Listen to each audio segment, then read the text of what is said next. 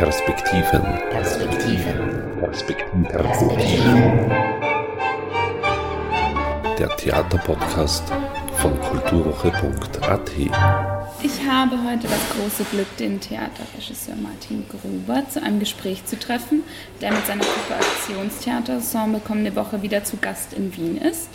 Diese Woche feiert das Stück Die wunderbare Zerstörung des Mannes Premiere im Kosmos Theater hier in Wien und ich freue mich sehr vorab mit dem Ideengeber und Regisseur Martin Gruber ein Gespräch über die Suche nach einem neuen Männerbild und das gleichzeitige Scheitern daran zu führen, wie es in der Beschreibung des Stückes so schön heißt.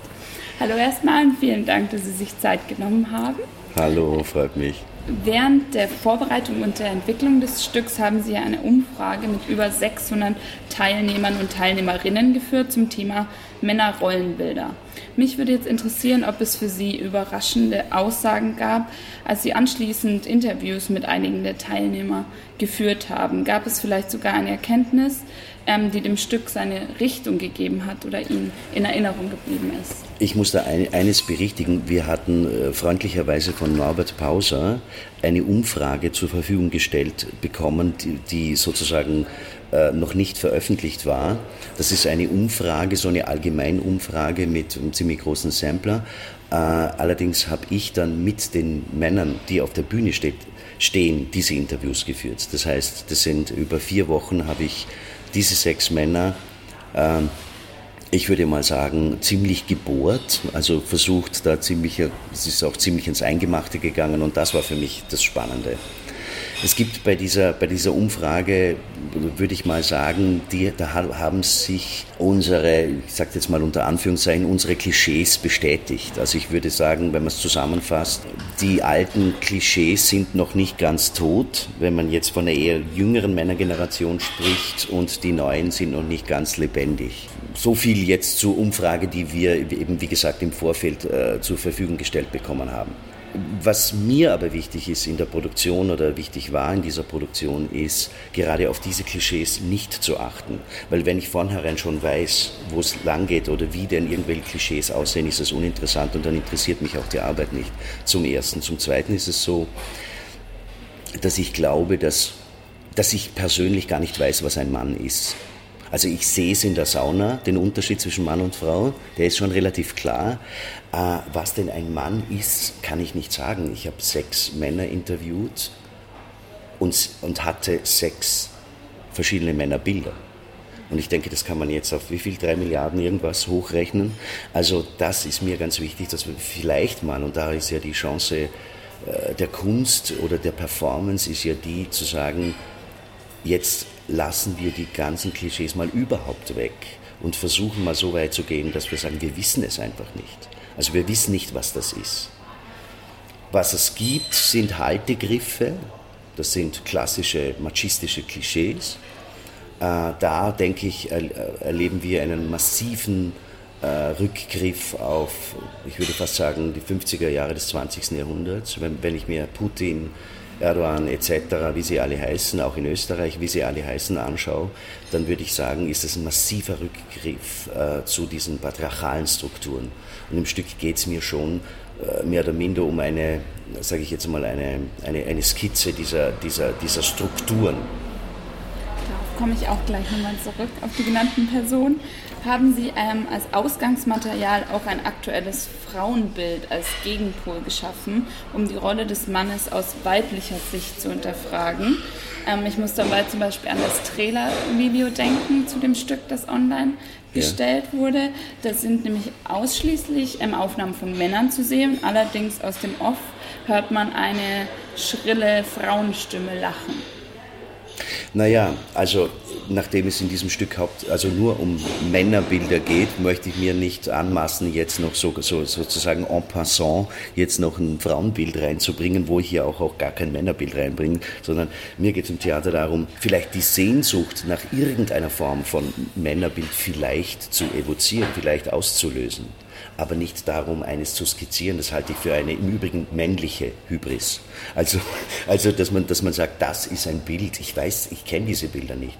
Die, ich finde, was ich am Theater spannend finde, ist die Dekonstruktion. Das ist dem Publikum überlassen, welche Frauen- oder Männerbilder es haben will oder sehen will. Was ich gemacht habe, ist fünf Jahre davor, das, dieses Stück ist sozusagen jetzt das Gegenstück, äh, ist ein Stück, das ich nur mit Frauen gemacht habe und wo es mir auch eine ganz bestimmte Intimität gegangen ist. Äh, ich habe den Mädels damals gesagt, red's mal miteinander und vergesst, dass ich ein Mann ist, bin und lügt mich nicht an, ich, ich check's dann eh gleich. was redet ihr denn wirklich, wenn ihr unter euch seid? Und das haben die dann auch ganz brav, die ganz toll gemacht, die Frauen. Also das hatte schon eine andere Atmosphäre, wie wenn normalerweise Männer dabei sind. Also, also nochmal, es geht mir nicht um das Skizzieren eines Bildes, sondern eher um eine Zustandsbeschreibung. Ich möchte vielleicht sagen, eine, eine Form von Gestimmtheit. In welcher Gestimmtheit spielt sich Patriarchat ab? Oder das ist ja irgendwie, was weiß ich, was ich da versucht habe, ist irgendwie der Sandkasten zur Politik zu zeigen. Zum Thema Gender, mhm. ähm, egal ob als Studentin oder als Regisseur am Theater, ich glaube, das Thema korrekt gendern ist gerade so brisant wie noch nie oder so allgegenwärtig und beim Verfassen von Hausarbeiten oder dramaturgischen Texten, ganz mhm. egal, es ist ja auch immer Thema. Mhm. Ähm, meinen Sie, wir haben das mit der Political Correctness zu weit getrieben, wenn man den Sprachfluss eines Textes schon fast verliert, weil überall Unterstriche und komplizierte gendergerechte Schreibweisen äh, dazwischen stecken?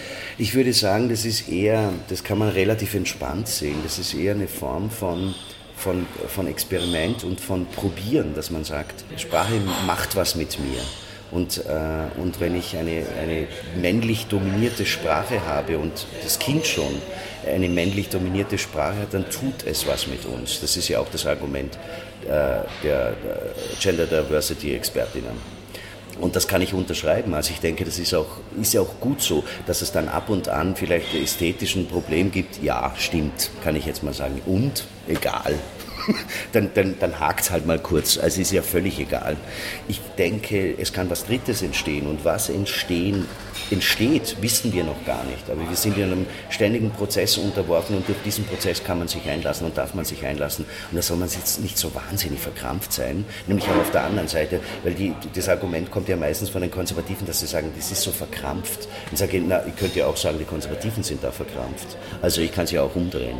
Also ich sehe das äh, relativ entspannt und in der, in der Konsequenz natürlich positiv. Apropos Political Correctness, mhm. ähm, Ihr Stück ist auch beeinflusst von der Rückkehr von uralten Machos in der Politik, mhm. heißt so schön.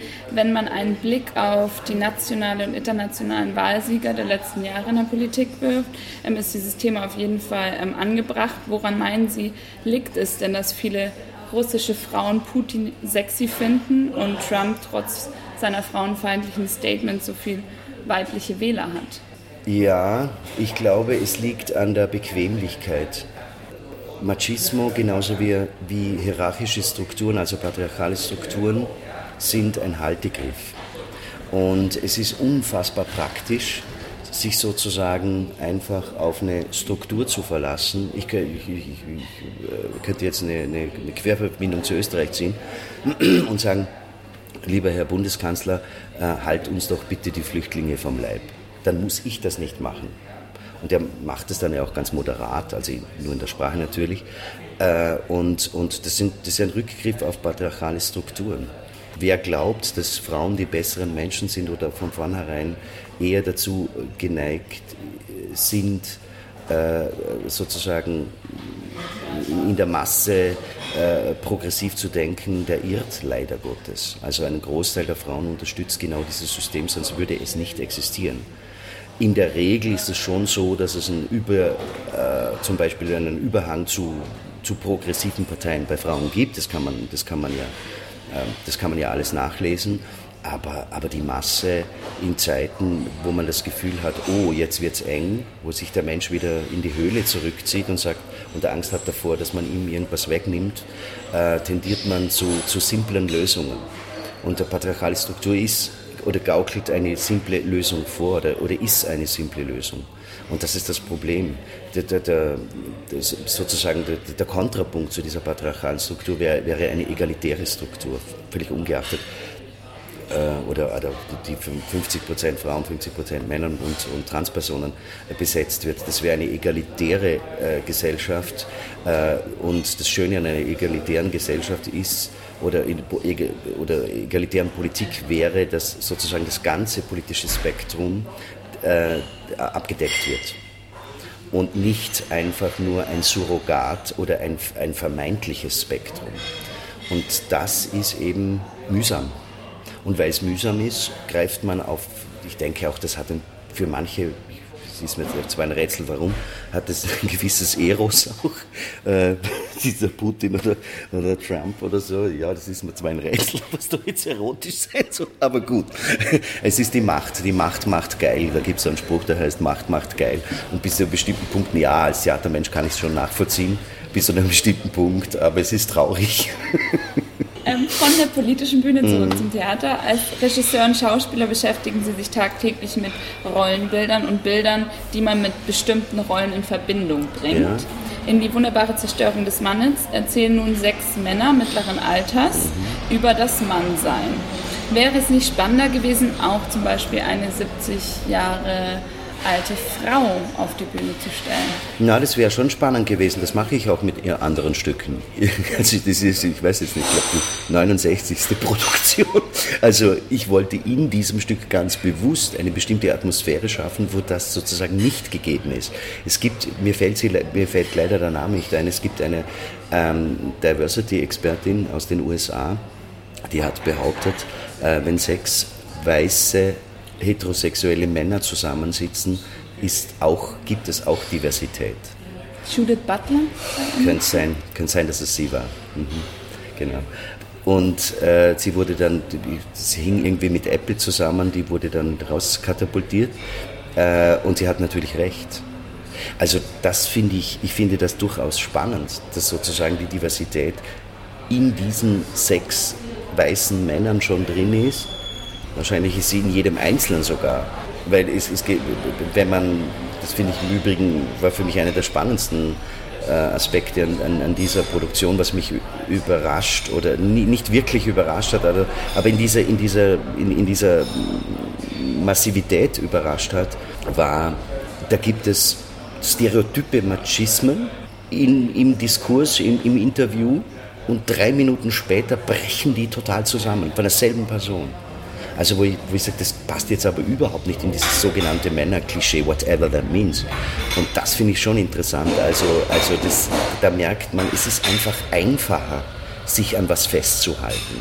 Und es ist so wahnsinnig kompliziert, wenn ich sage, ich bin so komplex, ich kann, und, und, und, es ist auch schwierig mit der ganzen Komplexität jeden Tag spazieren zu gehen und, und, und sie, wie will ich denn die jedem äh, Menschen, der vor mir steht, äh, präsentieren jeden Tag? Das scheint schon irgendwo ein Grund zu sein. Nichtsdestotrotz ist es trotzdem wichtig, denke ich, diese, sich dieser äh, Komplexität bewusst zu sein. Sie greifen auch auf die MeToo-Debatte in mhm. Ihrer Stückbeschreibung ähm, auf. Neben einem Überdenken alter Hollywood-Strukturen macht sich die damit ausgelöste Diskussion ja auch langsam im europäischen Theater bemerkbar. Zum Glück im Hinblick auf ähm, eigentlich selbstverständliche Aspekte wie Chancengleichheit und Bezahlung würden Sie am heutigen Tag sagen, dass Männer und Frauen dieselbe Ausgangslage teilen? Nein, sicher nicht. Also das, das stimmt einfach nicht. Äh, kann man sich ganz genau anschauen, äh, wenn man sagt, wie, wie, viel verdienen Frauen und wie viel Männer im Schnitt, dann ist, gibt es noch keine Gleichberechtigung. Ich sehe sogar momentan die Sehnsucht äh, einer sehr konservativen Gesellschaft nach einem Rückgriff. Aber ich halte das eher für ein aufbauen, ein letztes Auf, zumindest in der Western World, also in unserer Welt, für ein letztes und der Versuch sozusagen, sich da äh, irgendwie die, die, Fälle, die, die Fälle ins Trockene zu bringen. Äh, aber wir sind noch nicht dort, aber es ist nicht schwer zu prognostizieren, dass wir irgendwann dort sind, natürlich. Der Mensch, letztlich entwickelt sich der Mensch nach vor, was soll er denn sonst tun? Das hätte er ja gar nicht überlebt. Wie, genauso wie ich auch denke, er ist der Mensch muss solidarisch sein weil er sonst nicht überlebt hätte. Und was tun Sie als Regisseur, um in die richtige Richtung zu kommen? Ähm, also es nicht aufzeigen. Also nicht äh, mit, äh, mit einer Brechtschen äh, Message äh, spazieren zu gehen, sondern äh, die Kunst hat die Form, des, die Möglichkeit des Anarchischen, auch der Nichtwertung ich mag äh, Theater als amoralische Anstalt, nicht als unmoralische wohlgemerkt, aber als amoralische. Das heißt, wir können die Amoral probieren, wir können wir können sagen, jetzt sind wir erstmal mit unseren ganzen Macken, die wir haben, mit, unserem, mit unserer ganzen Blödheit, aber auch mit unserer Intelligenz, eben alles. Also dieses Zulassen ist, denke ich, die Chance der Kunst. Sonst muss ich entweder Priester werden oder Politiker. Super Abschluss. Eine Frage habe ich aber noch. Ja, ja. Da können wir jetzt mal alle Männerbilder, Frauenbilder mhm. beiseite lassen. Und zwar, was ist für Sie ein geglückter Tag? Ähm, ja, da, da, auf die Gefahr hin, dass das jetzt ein bisschen kitschig wird oder ein bisschen esoterisch. Äh, ein geglückter Tag ist ein Tag, der, der in den Details, in den ganz kleinen Details, eine Form von Magie zulässt. Wunderschön. Vielen Dank. Danke auch. Thank you and good night.